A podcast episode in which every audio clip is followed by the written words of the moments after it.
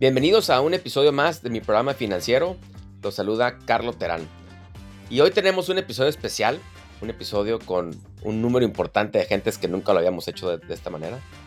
Nos acompaña Jonathan Canales, que nos ha acompañado en algunos otros episodios. Y tenemos el gusto que nos acompaña Lalo Gómez, con el cual tuvimos hace unos, un par de episodios un podcast sobre seguros de vida. Y su socio, Imanol Aguirre, para platicar de un tema muy específico, muy concreto y muy importante que desgraciadamente no tiene tanta penetración en el mercado mexicano que es el seguro médico. Acompáñanos en esta ocasión especial para hablar de tu seguro médico. La información, declaraciones, comentarios y opiniones expresados o proporcionados en este podcast no tienen la intención de ser un consejo financiero u otro tipo de consejo profesional. Son simplemente parte de compartir nuestras propias experiencias y hacer referencia a información disponible públicamente que podría ser de utilidad. Mi programa financiero. Conducido por Carlo Terán.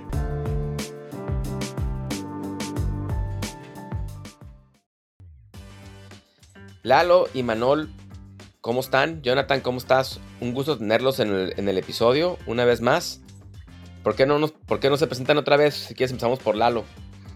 ¿Qué onda, Carlos? ¿Cómo estás?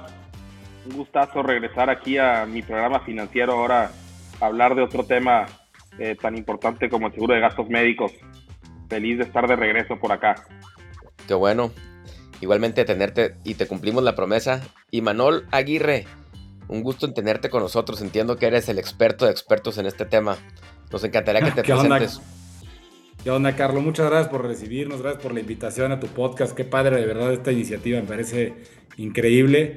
Qué bueno que nos que, hagan este tipo de, eventos y de pláticas, como bien dicen, ¿no? Pláticas entre amigos donde podamos resolver dudas y pues, llegar a mucha gente a, ayudarlos a entender un tema tan, tan importante y sobre todo tan apasionante para nosotros como es el tema de gastos médicos mayores en, general. Ya iremos entrándole a, que, por qué me refiero a en general con gastos médicos mayores. Perfecto. Jonathan, qué bueno que nos acompañes en esta ocasión. Sé que este es un tema que tú también has tenido muchas dudas y preguntas, entonces bienvenido de nuevo. Sí, Karen, un placer estar compartiendo los micrófonos con expertos en el tema donde hay cientos de preguntas, ¿no? Muchas gracias por, por el espacio. Gracias a ustedes. Pues a ver, empecemos, y Manuel, por una pregunta, digamos, básica a lo mejor, ¿no? A mí me sorprende mucho cómo en, México es tan baja la penetración de gente que tiene un seguro médico. Si bien recuerdo los datos, creo que es entre 6 y, 6 y 7% de la población mexicana tiene un seguro médico privado. ¿Por qué crees que esto es el reto y por qué es importante que la gente lo tenga? Uy, qué buena pregunta. Me gusta que haya sido la primera, así nomás para arrancar suavecito.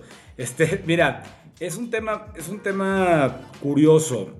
En México tenemos varias malas interpretaciones de lo que es el, seguro de gastos médicos mayores, de la necesidad. Yo creo que todo el mundo lo entiende como algo necesario. Eh, nadie puede decir, ay, no, no es necesario. Sin embargo, creo que hay una, hay una, una clase de mito una clase de, malas interpretaciones de esta, esta falacia de que las aseguradoras no pagan, ¿no? hacen todo para no pagar. Y eso, eso lamentablemente ha penetrado, ese comentario ha penetrado tanto en la sociedad mexicana en particular, que creo que hace que mucha gente sea más rejeva entrarle al tema. ¿no? Este, es chistoso ver que, que por un lado sí es como, híjole, no, gastos médicos mayores, las aseguradoras no pagan, es complicado, no quiero gastar yo en eso, tal. Pero por otro lado, cuando entran en una empresa, van a tener un empleo, de las primeras cosas que preguntan es cómo están los beneficios este, adicionales, ¿no? Los beneficios que de empleados, entre ellos la póliza de gastos médicos mayores de grupo. Entonces, o sea, sí, hay un interés, yo creo que hay un interés, pero lamentablemente creo que hay una, una suerte de, pues una, una, suerte de factores que se combinaron entre una mala interpretación o una mala lectura de lo que es un seguro de gastos médicos mayores, una, pues una falta de profesionalismo, inclusive lo diría de, de, este lado de la cancha, no del lado de, los agentes seguros a veces, para entrar bien, para realmente asesorar profesionalmente lo que es el, sector de gastos médicos mayores en particular. Y creo que eso es lo que más, lo que más, lo, que más nos ha pegado al sector. Otra cosa también que creo que es muy importante es que muchas personas piensan que el tener un seguro de gastos médicos es impagable o es carísimo o que no tienen las posibilidades de hacerlo, ¿no? Como mencionó Imanol, lo importante es conocer bien a su contexto y entender cuáles son las necesidades y qué tipo de producto puedes ofrecerle a tu cliente y cuál va este, de acuerdo a las necesidades de ellos, ¿no? O sea, que los proteja. Entonces, las personas en, un, en, un inicio, ellos de entrada ya creen seguro de gastos médicos y no es carísimo, no me alcanza para pagarlo. Si no me lo da la empresa, no, no, no creo que me alcance, ¿no? Y ahí es donde la asesoría empieza. Sí, de acuerdo. Yo, yo, yo creo que estos retos que mencionan son, son bien importantes, ¿no? Y, y como mencionó ahorita Imanol, hay muchos mitos alrededor de esto.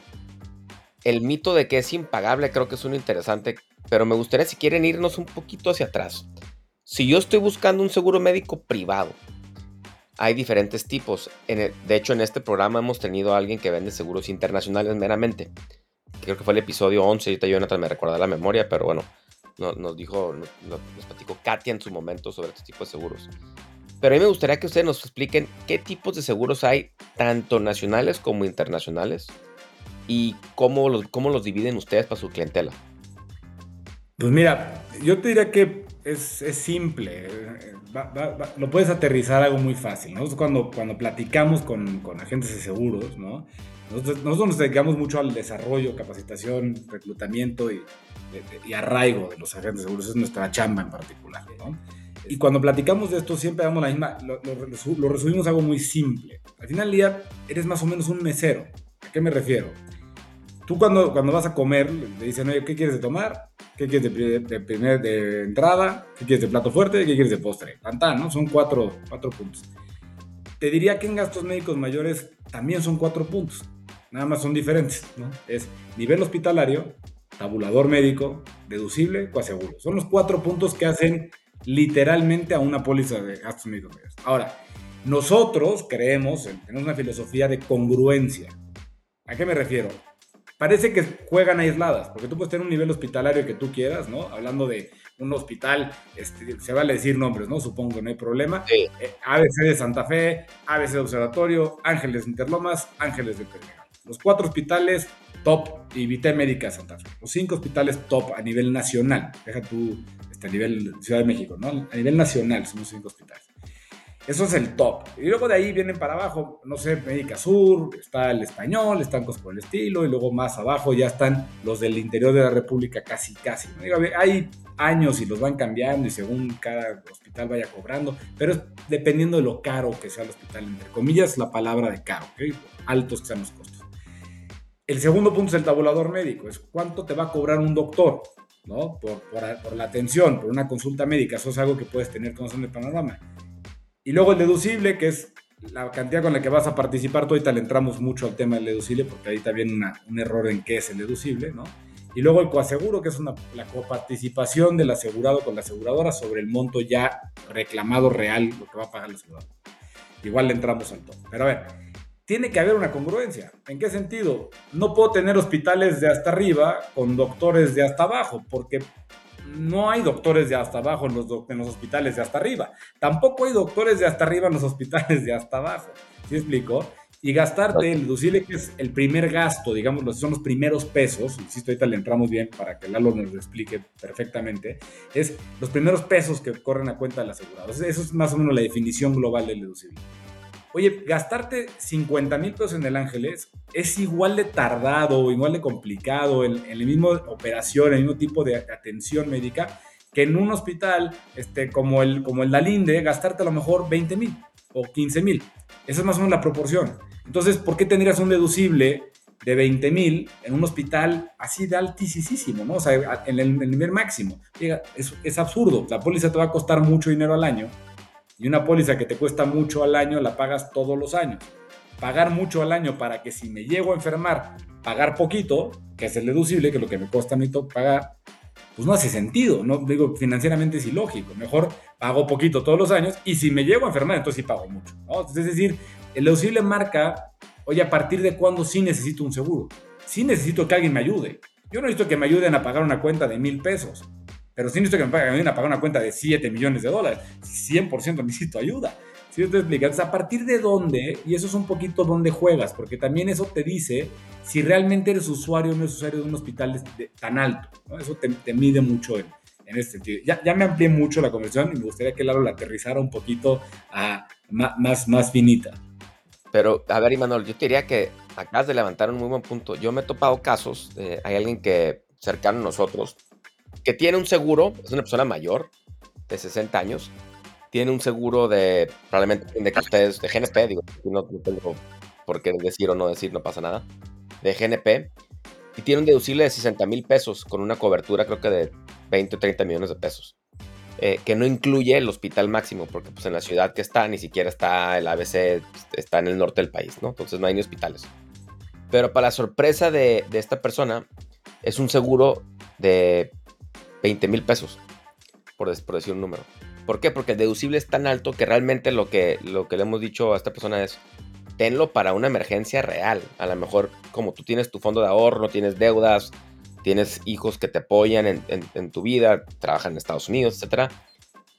El, tema de los 20, 30, 40, 50 mil pesos se puede salir adelante.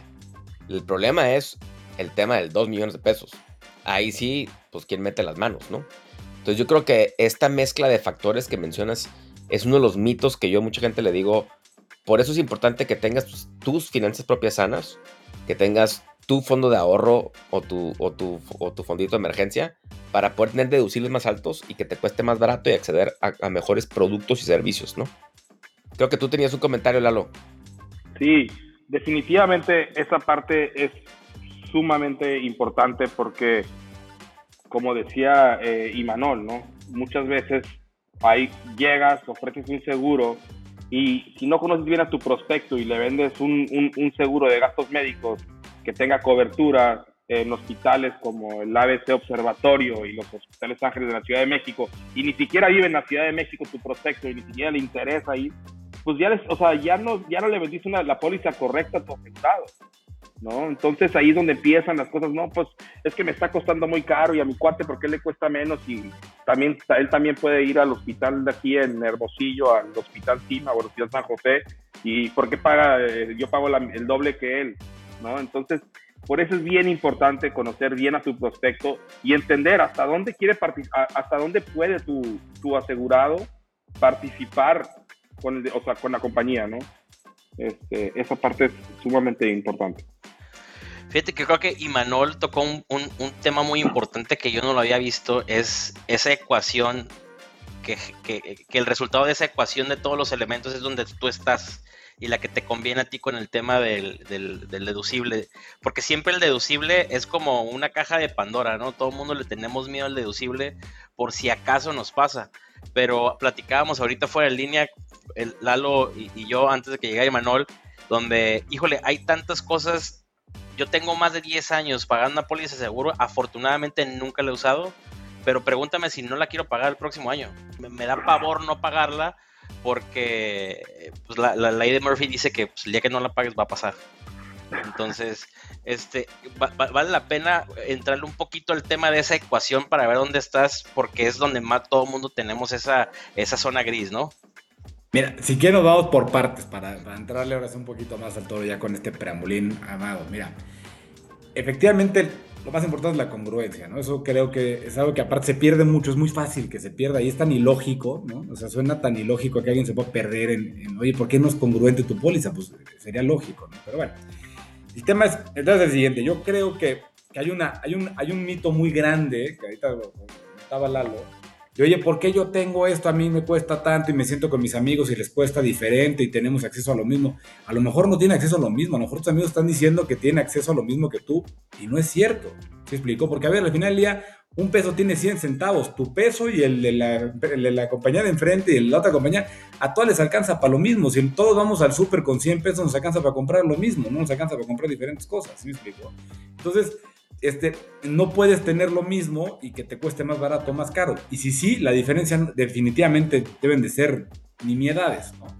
Entonces, e, ese es el punto número uno, la congruencia y que entiendas tu póliza. Entonces, creo que, creo que es algo muy, muy interesante el tema que, que, toca ahorita Jonathan, ¿no? De, oye, dejar de pagar mi póliza de gastos es impensable.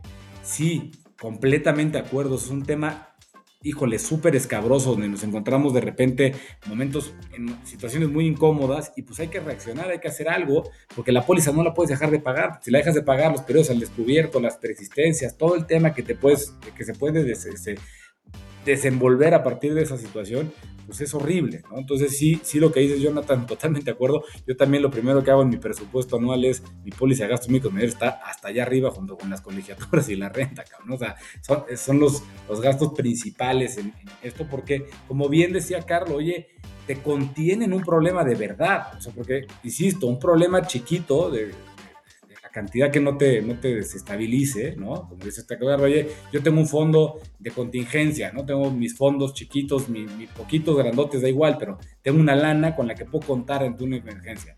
Oye, pero si esa, esa lana me veo rebasado supera esa cantidad, pues ya empiezas a hacer cosas que dices, oye, no está blindado mi patrimonio. Y lo que hace una póliza, cualquier seguro, es blindar el patrimonio. Lo único que hace, no, no es otra cosa más que es eso, es un blindaje literal. A decir, oye, que no tengas que vender tu casa para pagar la cuenta hospitalaria, que no tengas que vender tu casa para, para reponer o vender una parte de tu casa o vender lo que sea, hipotecar tu casa para reponer tu coche porque es tu vehículo para ir a trabajar, para poder hacer lo que tienes que hacer. O sea, los seguros hacen eso, simplemente blindan el patrimonio de, una familia, es lo que hace, ¿no? Entonces, por eso creo que es muy importante lo que dice Jonathan y coincido al 2000% contigo.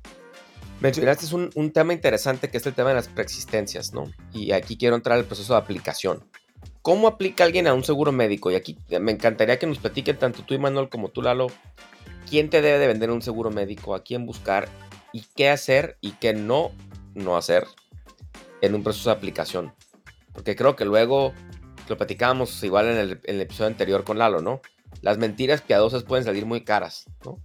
Entonces, este, me encantaría que nos platiquen experiencias de historias, si tienen algunas historias que nos puedan compartir, ¿no? Sobre cómo aplicar.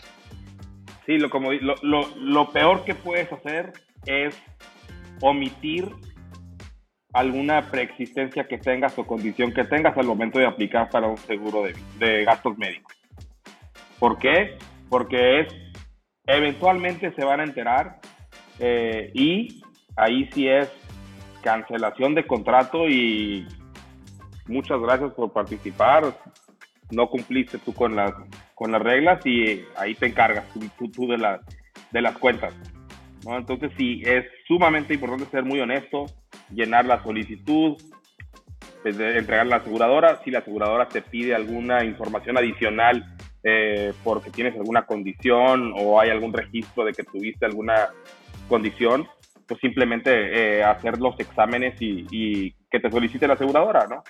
Y a quién acercarte para, hacer un, para comprar un seguro de gastos médicos, acercarte a, un asesor de confianza tuya, que le tengas confianza de, de, de, platicar y, y, que sepas que te va a ayudar a crear la póliza que, que, tú y tu familia necesitan. Ok. Vas, Manuel, adelante. A ver, este, sí, efectivamente, digo, yo quería tocar un punto más, y, tocando el tema del podcast del capítulo para el episodio pasado donde estuvo Lalo, este, efectivamente, las mentiras salen, pueden salir carísimas, y hay una diferencia muy importante entre el seguro de vida y el de gastos médicos, una, una palabrita ahí que, que existe en uno y en el otro no que se llama la indisputabilidad del riesgo. ¿vale? ¿A qué me refiero con esto? En los seguros de vida en general en México, prácticamente bueno, al 100% las aseguradoras, este, tienen una cláusula de indisputabilidad. Es decir, después de dos años de, haber tenido la, la, póliza contratada, pagada, en orden, sin periodos al descubierto, que todo esté en orden, la póliza ya no es disputable. Es decir, tú te puedes morir en cualquier causa, razón, lo que sea, y la aseguradora ya no tiene derecho a disputarla. ¿vale? Esa es la verdad, como va. ¿no?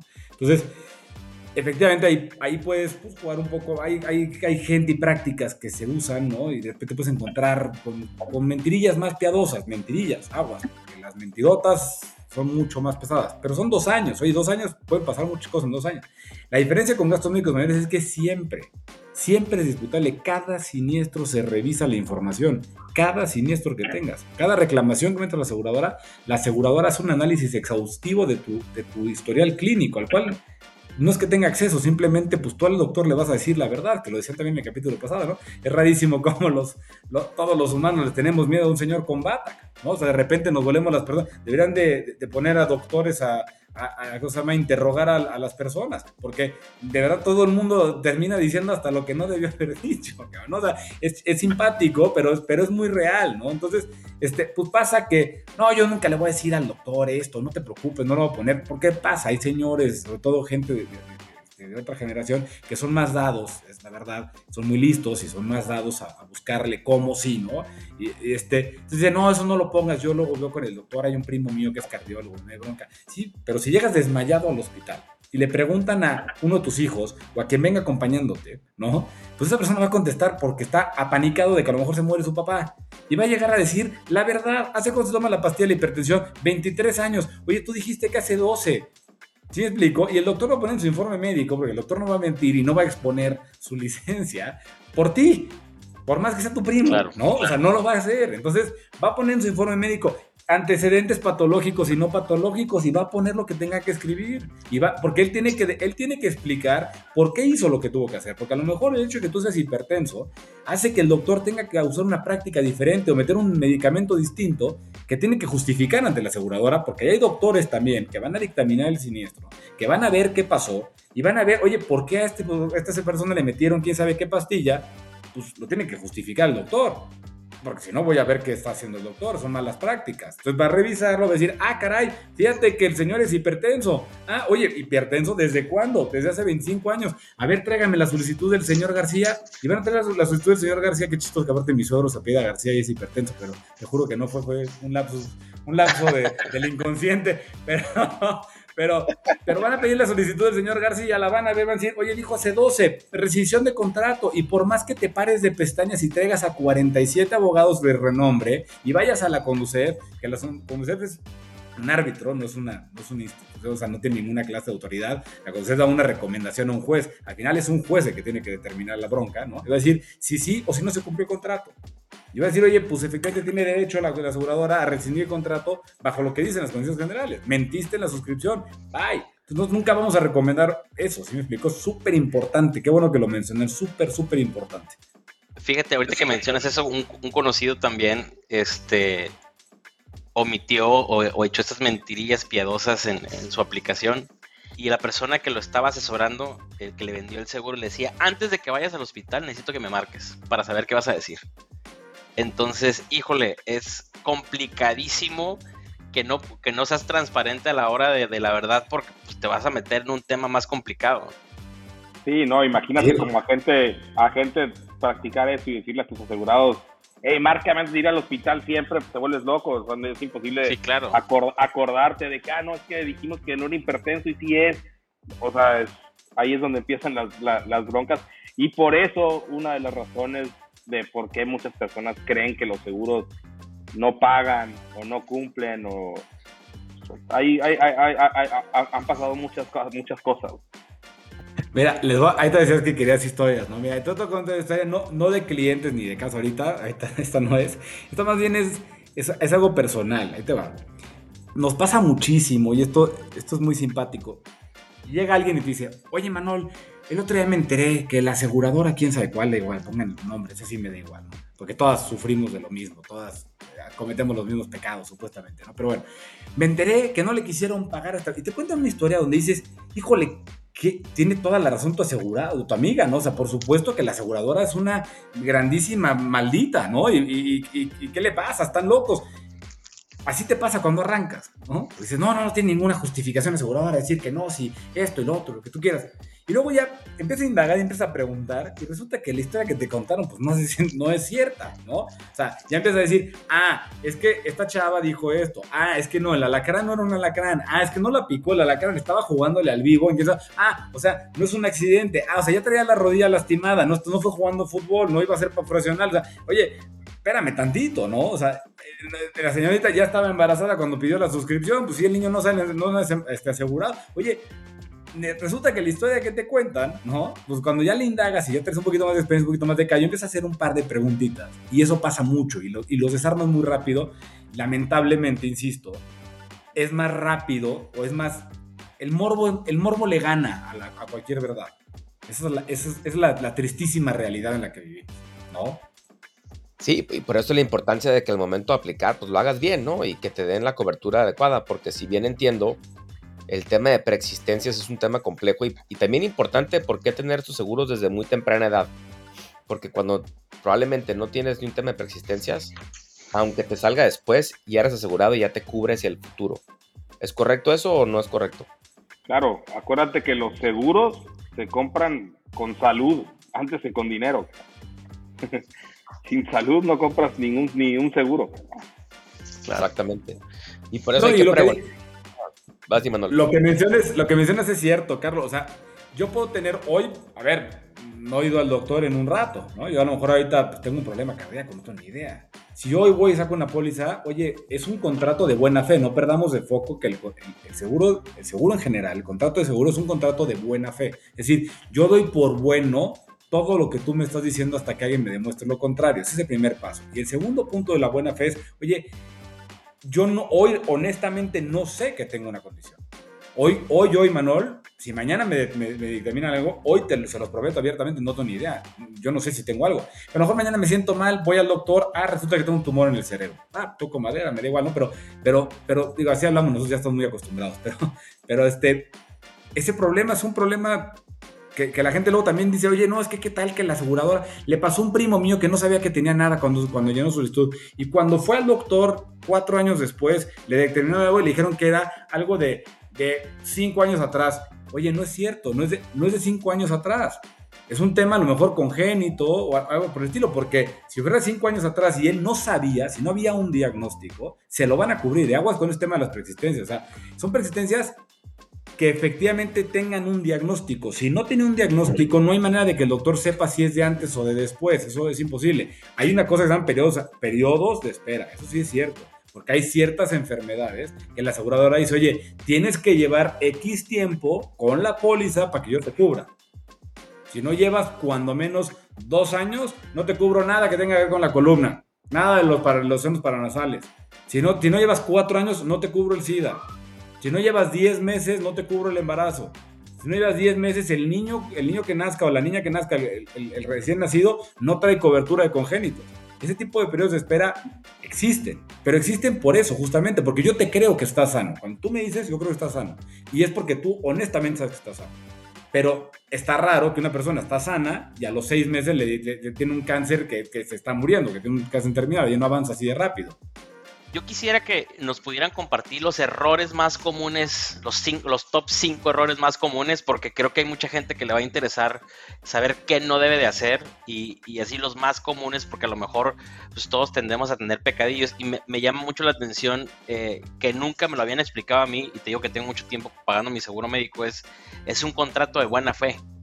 Eso creo que dice mucho eh, y me gustaría que expandiéramos con los top errores que cometemos cuando compramos un seguro y de ahí este, pues poder sacar algunas recomendaciones para, toda la audiencia, ¿no? Perfecto. Muchos de los errores que se cometen al comprar la póliza de gastos médicos, uno es el seguro de gastos médicos a veces es algo muy aspiracional. Entonces, querer comprar algo que no va de acuerdo a tu nivel, a tu nivel de vida, ¿no? Por querer decir que tengo, ah, tengo una póliza internacional cuando a lo mejor ni siquiera irías a, tratarte algo eh, a Estados Unidos, ¿no? Entonces, el querer comprar algo, el seguro, el más, el, más caro, cuando no va de acuerdo a, tu, a, tus finanzas personales, ¿no? De acuerdo, o sea, que, no empata con eso. Otro, otro, error, el tema del deducible, ¿no? Querer o poner un, un, un deducible muy barato para ir a hospitales muy caros, pues tampoco tiene sentido. Si, tienes acceso, si tienes el, poder adquisitivo de ir a, tratarte a, un hospital triple A, pues debes de, poder tú también tener un deducible pues, alto, ¿no? Para que no, para que, para que tu, la prima de tu seguro pues sea lo menor posible, Otro error que, otro error que se, que se comete es creer que al contratar tu póliza de gastos médicos te dieron una tarjeta American Express ilimitada y que ya porque tienes la póliza ya puedes llegar al hospital y pagar consultas, pagar medicamentos y oye, y, al final sorprenderte que pues, no hay gastos en los, en, los cuales tú tienes que participar, ¿no? Mira, yo, yo te diría que mis, los cinco errores que yo identifico coinciden prácticamente al 100% con Lalo. El sobreasegurarse, es decir, poner un deducible muy chiquitito, eso es sobreasegurar, estar asegurado de más. los primeros pesos yo me quedo, pero nada más poquitos pesos, todo lo demás que se lo lleve GNP, o AXA, da igual, aseguradora, que se quede con el, con el riesgo. Híjole, eso es sobreasegurarse. El primer, el primer error y el más común, eso la verdad es que es el más común y lamentablemente también tiene que ver con este lado de la mesa, tiene que ver con los agentes, también tiene que ver con eso, porque pues obviamente tus comisiones van ligadas a la prima que pagan, es un porcentaje de las primas que pagan. Entonces, hay, hay desafortunadamente todas las profesiones, porque no somos exclusivos de los malditos, ¿no? Y tampoco estamos exentos de ellos. Entonces, en todas las profesiones existe este tipo de gente que va por la lana y va a ganarse. Nosotros no, con, no, pues no, no comulgamos con eso. ¿no? Es el primer punto. El segundo es subasegurarse. ¿En qué sentido? No se dieron cuenta que yo toqué cuatro puntos: nivel hospitalario, tabulador médico, deducible y coaseguro. Y no dije suma asegurada. A propósito, porque la suma asegurada en gastos médicos mayores no juega. No juega. Los caros son los primeros millones de pesos. Los siguientes, los subsecuentes ya no son caros, ya no cuestan, porque la probabilidad de que te pase algo arriba de X cantidad ya no cuenta. Entonces, realmente yo de repente veo unas sumas aseguradas chiquititas que digo, ¿qué ver? ¿Por qué? O sea, como, ¿por qué estás?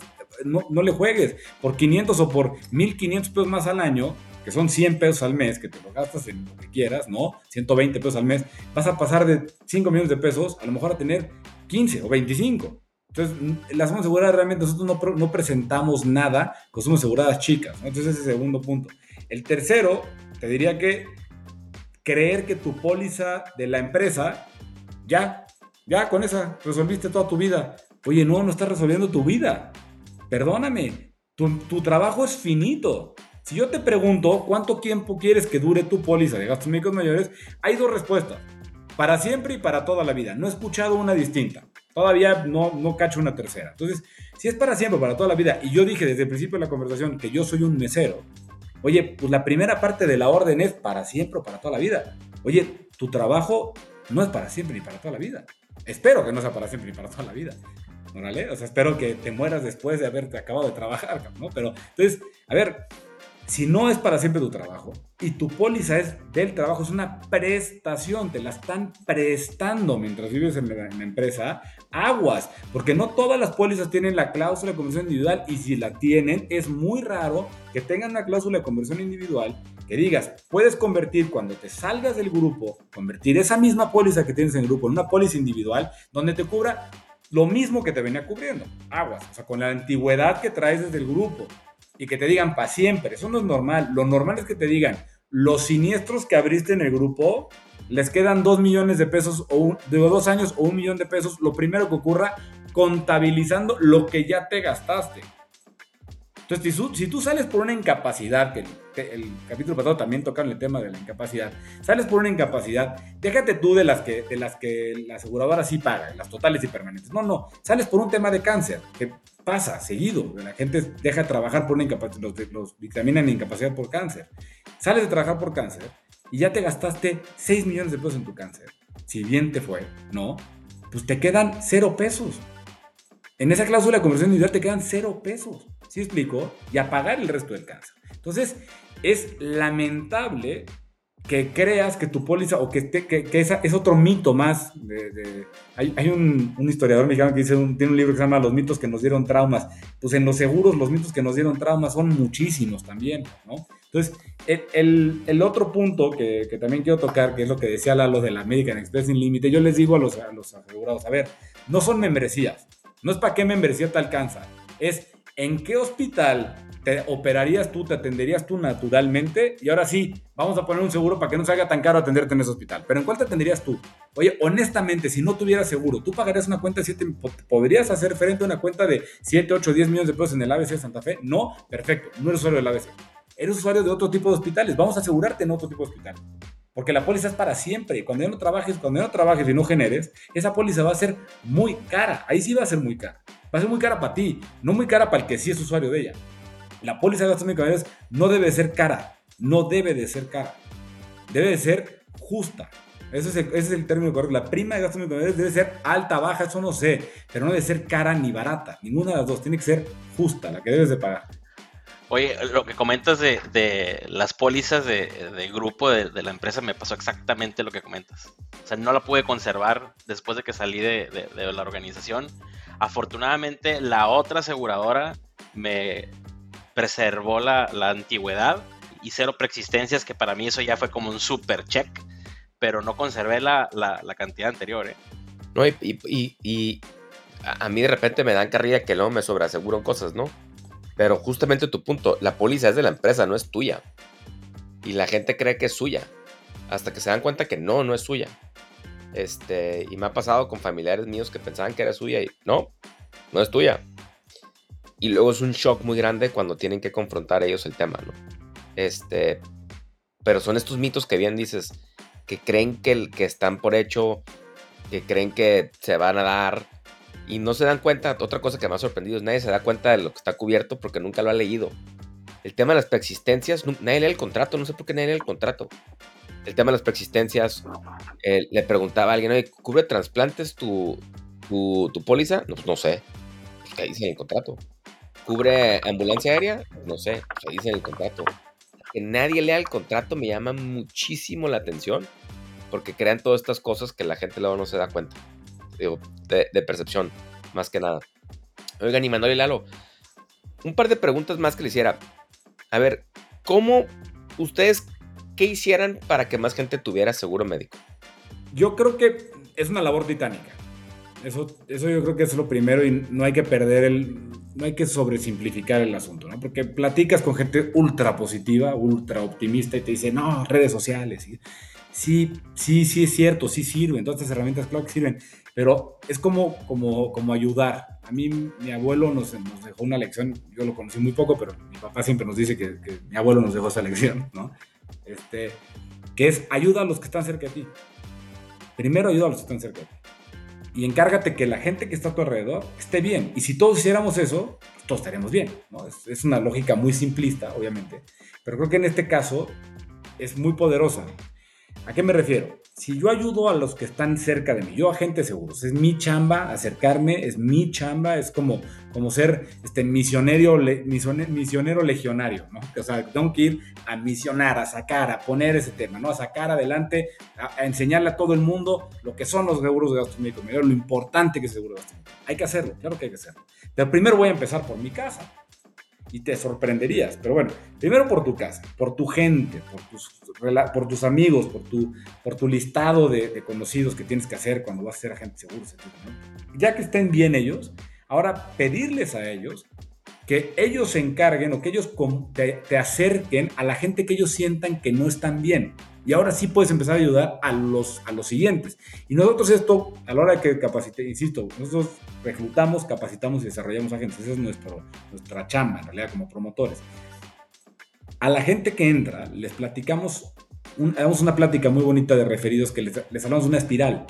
Tú tienes un círculo que es tu núcleo, es tu núcleo social. En ese círculo social están tus hermanos, tus primos, tus amigos, la gente que tú conoces. ¿no? Y después esa gente tiene sus propios círculos y se va y te pueden conectar hacia afuera, más allá de tu círculo. Y no es que se haga grande tu círculo, sino que empiezas a salirte y empieza lo más grande y más grande. Y eso te, llevan con el siguiente y con el siguiente. Y se empieza a acabar haciendo una espiral enorme que termina siendo, visto desde afuera, un círculo. Totototote. Yo te diría que esas es lo que podemos hacer y es lo que estamos haciendo. Yo yo veo con muy buenos ojos el crecimiento que hay, porque sí, sí ha mejorado mucho. Yo llevo 12 años en esto y te puedo decir que desde que yo entré a hoy, y yo no entré en una época donde el seguro, no, no, ya estaba súper desarrolladísimo y ya había súper penetrado el, mercado. Y aún así te puedo decir que he visto muchas mejoras y sobre todo veo a la gente, cada vez ves a la gente que, que está más interesada en el tema. Cada vez ves gente que, como esto, ¿no? oye, platícame seguro, oye, cuéntame qué haces. Y cuando dices, antes decías, soy agente seguro, decían, otra te voy a ir a fotógrafo y se quedó sin chamba, ¿no? Y se dan la vuelta, se van y qué flojera hablar con eso. Es la verdad, es la verdad lo que pasaba y está buscando, está entre chambas, ¿no? Hoy en día dices, soy agente seguros y, es diferente, también eso ha, ha mejorado, o sea, la, perspectiva de la gente seguros ha mejorado, se ha profesionalizado más la, la, actividad. Entonces, hoy en día cuando, me he dado cuenta que cuando te, le dices a alguien, oye, ¿a qué te dedicas? Estoy en seguros se acercan más a preguntarte, ya ver, platícame un poquito. Cuéntame. Y eso creo que lo vas viendo. Entonces, ¿qué podemos hacer? Pues eso, lo que estamos haciendo, tratar de atacarlo más, tratar de invadir más, pero también la gente que no se dedica a esto, que sabe que su, que su gente o sus amigos no están, pues acérquenlos con la gente que a ustedes los ayuda. No se van con los amigos, gracias, bienvenido a casa, ¿no? Pero, pero me refiero a acérquenlos con la que a ustedes los tienen tranquilos, en seguros, perfecto. Acérquenlos con estas personas que ustedes creen que no están bien asegurados. Eso creo que es algo que podemos hacer entre todos. Porque una última, último comentario yo creo que la aseguradora, y así la veo yo con, mi deformación profesional este, justa, ¿no? Este, la veo como esta alianza entre el socialismo y el capitalismo, y es muy chistoso. ¿Por qué? Porque es una tanda. Todos ponemos dinero, todos ponemos dinero para que alguien que está en necesidad tome ese dinero. ¿Vale? Pero, aguas. Tiene que ser negocio. Entonces es capitalista. Por supuesto que es capitalista. Yo no estoy diciendo que es una fundación, no es una fundación, por supuesto que no. Pero es una, es un ayudémonos entre todos. A todos nos conviene que haya dinero y que la aseguradora sea rentable. A todos, a todos estamos asegurados. A todos nos conviene que no nos pague cualquier tontería. A todos. A todos nos conviene que no estén pagando partos fuera de tiempo. A todos. A todos nos conviene que los chavitos que vienen mal, oye, hay que ayudarlos. Sí, pero los que tienen tiempo, oye, hay que poner ciertas reglas del juego. Porque no, tenemos que cuidarnos entre nosotros. Somos una comunidad. Los asegurados de una aseguradora somos una comunidad. El sector asegurador es una comunidad, una gran comunidad. Entonces, creo que eso es una, un mensaje, ya como un poquito en materia de, cierre de la idea, ¿no?